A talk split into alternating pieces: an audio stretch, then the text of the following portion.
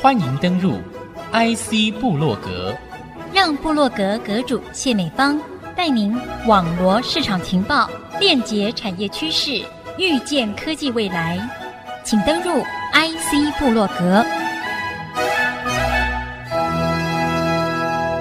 欢迎听众朋友再度收听 IC 部落格，我是阁主谢美芳。邀请新代科技创办人蔡尤坑、黄方植这对国内高科技厂商的贤伉俪来到 IC 部落格，和大家好好的分享。大家好，我是新代科技蔡尤坑。大家好，我是新代科技，也是联达智能黄方植，很开心有这个机会。新代科技其后呢，这个集团又一路发展，集团又有了新的核心联达智能加入。面对机械厂客户的改变，因着客户的改变跟需求，企业也必须灵活的去做改变。也因此，客户所需要的工业四点零，我们怎么透过一个一站式购组 （One Stop Shopping） 来协助客户的成长的同时，是带领企业的成长。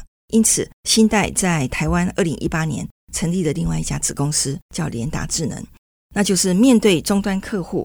他们所需要在工业四点零智慧制造里面所需要的元素，比如说机械手臂单元，不是只有一只机械手臂，而是它旁边的料仓、视觉、打标、检测等等，变成一个 robot cell 的概念，一个手臂单元，以及一个工厂不要再用纸本、用眼睛来看，而是用一个数位化的管理，协助工厂来做数位转型。当客户有这样子的一个需求的时候，那就是企业的商机。而新代发展的它最核心的就是电控以及 coding 的这个本质啊，因为我们本来就是数字化、数位化的一个核心，这是我们的优势。从这边因此进了我们的云端的产品，我们把它叫做 Syn Factory，Syn S Y N 就是取新代前面那个 S Y N 哦的这个概念，有点像 Synergy 一样，对，有一点像 Synergy 的这个前面的意思。Syn Factory 就是你用我的软体。我把你所有的数字资讯，我全串出来，嗯，让数字看得见，数字可视化，那么我才可以从可视化的数字里头，对于不一样的利害关系人，去提供他管理所需要的模组功能。OK，太好了，等于说你是一双。超级吸睛的眼睛，对不对？帮大家去看见，好、嗯，这个大脑它所要传达的究竟是什么？是的，好，是的，这个事情是非常非常重要的一个界面哦。是，所以新代成立了联达这样的一个智能公司，我们也很好奇，想知道联达我们会看到好像下一代新生的一个曙光是在这里哦。那现在我们需要的就是 Chat GPT 了，哈、嗯，像这个的兴起，像 AI 这样的一个功能的一个带动，其实也就是联达主要发展的核心吗？对，基本上是要找朝这个方向。我以刚才的那个 robot cell 那个概念，我用最简单的刀补，因为所有的工具机在做的时候，它都需要一很多种不一样的刀具。我用刀补作为一个 robot cell 的一个概念，就是刀具的补偿。你就想刀，刀具会磨耗哦，所以它的尺寸会开始有变化。如果你能够测量得到，嗯，那你在路径上可以给他一些修正，对，所以那是刀剑补偿。OK，太好了，所以这个就非常需要联达，对不对？是的，是的。你把它想成传统的工厂，是一端是工具机，那做了之后有一个输送带传出来，然后有人员在旁边线边不断的做组装，然后到最后的时候，通常会有一个检测。检测过，那就往下一站；检测不过，就刷到边边的一个篮子，嗯，然后那个篮子再重新去做重工，嗯，那是旧的做法，嗯，你这样你会有耗材。我们现在的做法，那个刀补的那个 robot cell 是有一只机械手臂，它去智慧料仓拿一个基础的一个元件进工厂去加工，加工完了之后拿到旁边的量测工具去量有没有内径外径，有没有符合我们要的标准差。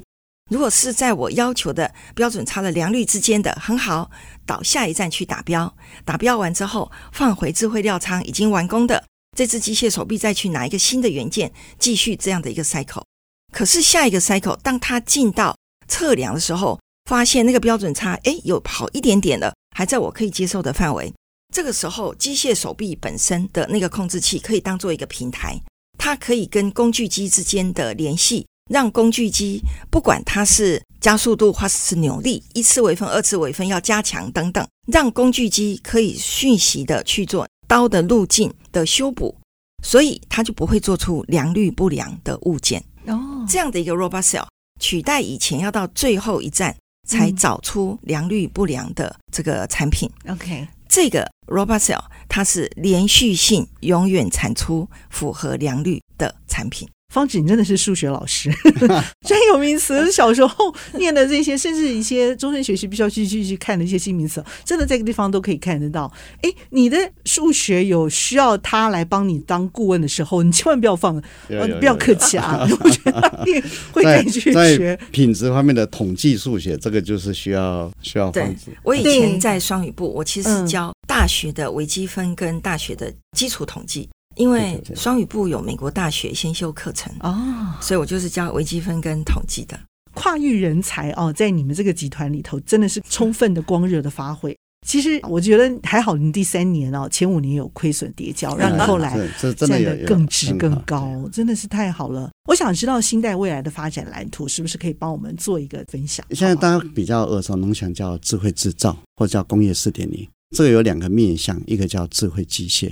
一个叫智慧生产，所谓智慧机械就是机器要很聪明，嗯，这个比较偏机械设备。那另外一个就是生产要很聪明，那这个就会比较偏自动化跟管理。所以新代加联达，我们就就在智慧制造这样的一个大的一个核心里面，然后我们尽可能提供多个面向。从客户的观点，如果有新代跟联达或是其他的子公司可以提供的产品跟服务。那我们就尽量去满足客户对我们的期望，那就是所谓刚总监讲的一站购足。所以面向机械业，我们提供机械业，它在销售上，它在提供它的客户产品跟服务的时候，我们就尽量满足我们的机械业的客户一站购足的需求。那联达呢是面向终端工厂、终端客户，所以联达同时它的聚焦就是以终端客户的角度去看，它有哪些产品跟服务是联达可以提供的。那我们就尽可能是朝一站购足的方向去经营。所以刚刚主持人提到的，像 IIoT、像 AI，或是说像五 G、六 G 这样的一个通讯的这些智慧元素，那也都是新代跟联达在未来事业经营筹划的这些技术的版图。像现在我们的发展消费性电子的这个需求，还有整个电动车了，电子的这个发展，其实都需要我们机械设备啊、智慧化的这个发展的投入。所以我粗浅的会认为说，这个是一个很大的一个市场啊。我觉得这个部分又是你可以助攻的一个很主力的一个新兴市场。这个部分你也投入了，对不对？已经做好布局了吗？台湾在世界上最大的影响力是制造，所以从半导体、IC 设计、电路板、电子五哥，或是我们再往下的像伺服器。像自行车、像手机、那像高尔夫球、像手工具、扣件或是制鞋，整个台湾在全球制造业里面扮演非常非常重要的角色。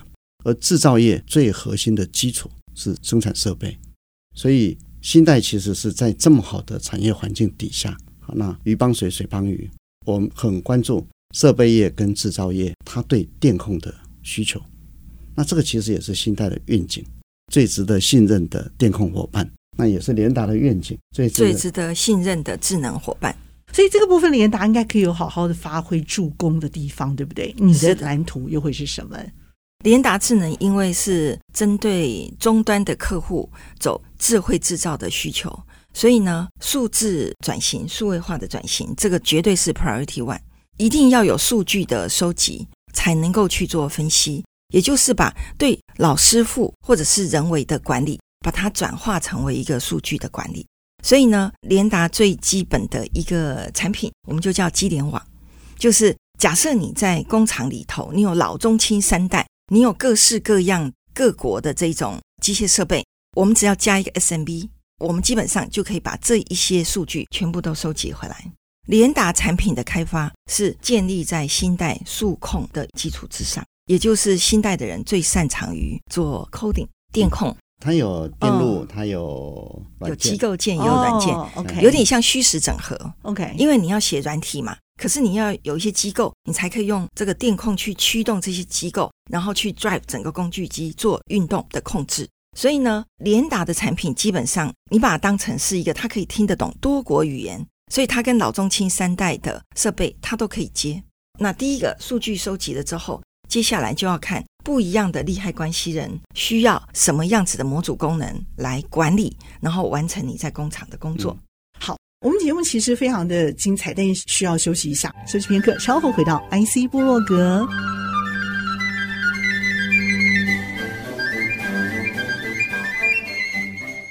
欢迎你再度回到 IC 部落格，邀请蔡尤坑、黄芳芷这对国内高科技厂商的贤伉俪来到 IC 部落格，和大家好好的分享。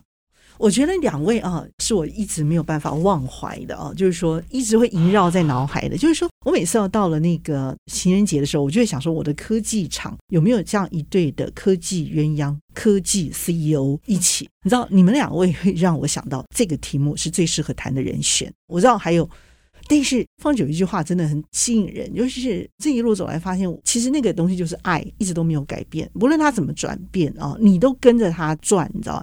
这个集团的成长，我觉得好像看得到台湾的新时代教育的成长在这头的感觉，就看着新代怎么转，你都要怎么把它怎么继续转下去，是让人家忍不住会容易感动，因为你也必须对你的呃线切割无怨无悔，还有它的背后那套技术，你也是无怨无悔。我觉得你们两个特质很像，互相的互补。嗯，以前我们两个的领域因为不一样，所以呢，在自己的领域里头都是负责人，因为领域不同，所以互相欣赏。那如果有遇到管理的一些问题，我们还可以互相交换意见。管理的本质其实差不了多少，只不过在业界跟在教育界，我们用的工具不太一样，否则他所用的理论思维是差不了多少的。那以前呢，终究是两条平行线。我在二零一七年实验中学校长第二届任满，也就是做了两届八年之后，依照国立学校校长的任期规定，我必须要去转到别的地方。我其实本来已经跟别的学校签约，我应该要去别的学校就任了。那有一天我们俩在散步的时候，他就说：“人生下半场应该要一起打球。”那这样子终究呃两个人，所以他要请你担任联达的董事长，是不是？呃，没有，那时候联达还没成立呢。他请我担任新代科技的行政总监，最主要就是觉得两个人一起来成就生命中很重要而且对台湾很有意义的一件事。我自己那个时候的思量。我认为会比我还在自己一个 comfort zone 来的有挑战。我很喜欢。我如果一样留在教育界，那就是把实验中学我学的这一些，从幼稚园、国小、国中、高中，甚至到一个国际学校，我所有的技能再去 sharpen skills，然后把它发扬光大。可是我认为，我今天如果进了业界，我对自己的挑战是更大的，而我想走这一趟。OK，哎，所以我就答应他了。虽然薪资并不高，薪资并不高。嗯，应该说，其他学校 offer 我的薪资是远远高于当初答应的这个薪资。可是我觉得，因为到这个年纪，可能这个 dollar sign 哈，钱在我们生命的 priority 会放后面一点，所以就接了这个新代行政总监的工作。我其实是进了新代，在二零一七年的八月底进来之后，我重新认识自己的老爷，发现他在技术上面的专业。以及他在带领公司的执着，同时我发现他稳稳的符合一个早期的创业家以及后来变成成功的经营者应该要具备的三个方向。第一个就是技术面，它这个技术毋庸置疑的；第二个其实是对于市场的敏锐度，我觉得这个是它很强的一块；第三个，当你有技术，你又知道市场的敏锐度的时候，你其实需要知道怎么定价，怎么定你自己的价格。这三者合一，它就可以稳稳的把公司放在一个金字塔里面。你要放在哪一个位阶？为什么？这就是你稳定的状态。而你如何突破你自己稳定的状态？你要有策略，你要有一个中期计划，那就是我们新代第四个五年计划的产生。哦，所以我觉得他因为稳稳的具有这三个这个特质，所以我重新认识他。因为我们之前结婚二十几年，我们没有一起工作，我比较少看到这一块。所以有时候，虽然因为他其实脾气不是很好，在公司开会的时候，有时候会替他紧张。我没听说过总经理脾气好的啦。嗯，对对，嗯，所以说的好。有时候会替他紧张，可是每次支撑再继续走下去的那个力量，其实是我对他心里的敬佩。嗯，那同时也看到这个公司这个产业，从新代加联达，如果把它发展的好，我觉得对台湾这个是一个很重要的一个指标。同时，对我们集团所有这么多的员工，这是一个企业责任。那我也觉得很棒，可以跟他们一起把它发展出来。所以从教育到企业，我觉得我我自己做了很多的成长。完完全全福音实验中学的校训，我们的校训叫做“诚恳踏实创新超越，诚恳待人，踏实做事，创新思维，永远超越自我”。有您这样的一位教育家的风范，其实已经是这个教育界的楷模了啊！稳定的在这里头去继续带领更多的孩子们，在他们的生命当中找寻自我，这个价值是非常非常高的。但是我觉得你转了一个弯。你是不是有一种重新恋爱的感觉？我是不晓得啦，哈！但是我真的有感受到那股爱又向你袭过来。非常感恩有这样的一个机会，是可以让两个人再靠近一点。讨论公司事情的时候，其实会争执不断的。靠得近呢，就容易有火花，这个难免。冷静的吵，对不对？吵完架之后还可以和好，这个不容易吧？白天是日间部，晚上夜间部，对不对？这个地方我觉得有一些些是你心中那个不会改变的那个原则，让你这样子会继续走下去。你不看旁边的这些，你也带着大家一起走，你有这种特质哎。创业的目的可能不是说为了达成个人的梦想，或是赚更多的钱。其实我是喜欢跟着一群聪明的人。大家为着一个共同的目标去前进，那个是我个性的一部分，那是我的热情，嗯、然后也是我目前在新代跟联达这些主管身上看到最棒的一部分。了解国科会主委他说，我们就是要做一个木桶，那个木桶其实是有一个很棒的地方啊，它那个每一根竹片都很有个性，对不对？是但是呢，它可以把它扣起来，好。你现在做这样的一个角色，希望可以做到了。是，但是方子的加入，其实对新泰集团也是一个很好的转型。因为创业者其实在过去的成功经验，它是一种资产，其实也是一种包袱。方子加入之后，其实是很能够去 balance 整个公司运作。某种程度叫执着，其实某种程度也叫偏执。方子的加入，其实也让新代集团再做一个调整、转型的一个机会。嗯，所以。第三个五年计划到第四个五年计划，是由方子这边比较有系统的去带领，这个真的是帮到公司很大的忙，让我们很习惯低头做的这样的工作文化，在每一个五年，我们有机会抬头去检视一下公司的经营现况，然后从策略的高度去调整公司的运营方向。啊，这一点真的是因为方子加入公司之后，我们有这样的一个转型好的基础。太多人需要你一起带着前进了，所以真的很需要尤坑兄。尤坑兄，我一件事情我一定要问你哦，因为我觉得带一票人哦并不简单。你说你喜欢跟着大家一起，其实带一群人很不简单呢。就像那个抠起来，台语怎么讲？对不起啊，汤抠那个泡汤的汤哦，汤就是，是木桶的桶，哦、木桶的桶桶就是桶子的意思。OK，这件事情老实说要付出很多的努力跟代价的。其实你自己身上已经走过了一些了，你不觉得你？没有做得很好，没有几个人能做得好的啦。我倒是觉得方子在这方面的能力其实是更好。嗯、那我我觉得夫妻两个在这件事情，在整个集团的运作上是有很大的一个互补。在人的面相啊，在人的面相，我认为方子其实在这方面的能力比我好很多。我是一个创业者，其实是某种程度是一种技术的偏执。嗯，但是到了公司大到一个程度之后，嗯，不能只有技术这个面相，其实有更多元，尤其是人才的面相。那方子来自于教育界，所以选用预留这个系统的设计，包括运行，包括如何让人在这个大环境底下，他乐于工作，乐于成长。乐于去学习，嗯，那这个就是方子能够带给集团最大的效益。我想方子的努力哈，是为了让你的公司能够经营成长。我节目最后通常会请这些杰出 CEO 做一些结论，就是建议我们的创业家如何来走这条路，如何去把握新的这些人才，甚至是去做一些弱势团体的捐书、救助服务。那方子，你也补充一些你觉得他没有讲，但是你觉得他有做的，好的，好的。给创业这一条路上的朋友一些建议。其实创业成功很难去模仿，因为它有天时地利人和的几个外在环境去交织。倒是有一些失败的经验是可以分享。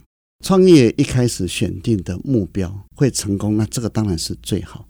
可是以我自己的经验，是我选定的那个目标，在公司经营第三年的时候，我们是真的完全放弃掉，完全放弃掉。在这样的一个过程中。在事业经营或者是尤其在创业过程初期，你应该会遇到很多很多你创业前没有想过的问题。我想有一些老话哈，是非常值得参考。天道酬勤，自助人助，自助天助。当你在创业的路上，你在经营的路上很辛苦的时候，你要相信一些不变的道理，那叫天理。你要很认真，你要认真到让别人可以看得到，别人愿意帮助你。你要认真到，因为更多更多你周遭的人事物都会往你这个方向靠过来，这样的一个正能量，那你就会遇到贵人，你就会遇到一些好的事情到自己的身上。有时候在经营上，如果你很认真的去做，经营个一年、两年、三年，但都不如你的预期，这时候你可能要再抬头看一下困境。有时候只是提醒你，不只是努力，其实经营方向应要做一些调整。所以在一些阶段要去检视，你是要继续坚持下去，还是应该去做适度的调整？那这个就是经营智慧。技术可能不是唯一，当然技术很重要，但它不是唯一。所以，不断的从各个面向去检视公司、检视个人，但是有一个很重要，就是你在这过程中不要放弃对自己的一个信任。你要相信，一群这么优秀的人，包括你自己这么认真，如果这样都做不好，那叫没有天理。那为什么做不好？你要有一些很核心的价值是你坚信的，但是你要适度去调整自己的经营方向。OK，好，蔡有坑讲的是比较高层上面的心法。嗯，那我觉得下面是需要工具来做辅导，嗯、所以呢，市面上有很多管理的工具，什么金石画布啊、Link Canvas 啊等等，其实对新创的创业家都很有帮助。嗯、对，对，对，最知道自己核心的价值是什么，是我有的，别人没有，一个独特的优势，嗯、你这个一定要有，否则就没办法真的有创业的第一步。你一借着这个优势，你要做什么产品，你要打到什么客户，你要有客户的轮廓先出来。在这一群目标市场里头，有没有你真的铁杆客户？你至少第一单有人买嘛，对不对？对。好，然后你要经过什么圈呢？你可以打到这些客户，这些都可以做分析。我因为要做这些事，所以我的 cost 是什么？我要多少人？我要什么样子的投入成本等等？我产出的 revenue，你总要一个财务相对应的。我为了做这些，因此我要做哪一些关键活动？我要怎么做行销？所以那是一个工具。刚刚蔡有坑讲的那个心法。搭配实务性，你有一个工具，让你很精准的，你从数字，你从一个金石画布，你可以盘算，这是一个创业者应该要有的管理思维，它可以节省你跟你的团队走冤枉的路。如果房子早三十年告诉我这些事，也许新代就不会走这么多的冤枉路。我觉得新代是一个值得投资的公司。这个公司呢，今年已经迈入了第六个五年当中，但是是第四个五年计划。是，其实我觉得你们公司的成长真的是可以让我们年轻一代的创业家更深的去培养一些新的创新的智慧。我想这个是创办人啊蔡有坑蔡总经理在节目当中最重要的一个提醒。那么他的智慧呢，正好说明了这一个新时代最需要的核心技术之外，还有我们最重要的心法和工具，如何去结合起来走这一条不会让你觉得后悔的这一条路。嗯、我想你不会后悔嘛，虽然是冤枉。谢谢两位精彩的解析。IC 布洛格，我是谢美芳和这一对科技武林啊，贤伉俪 CEO 在节目当中和大家一起 say goodbye，拜拜。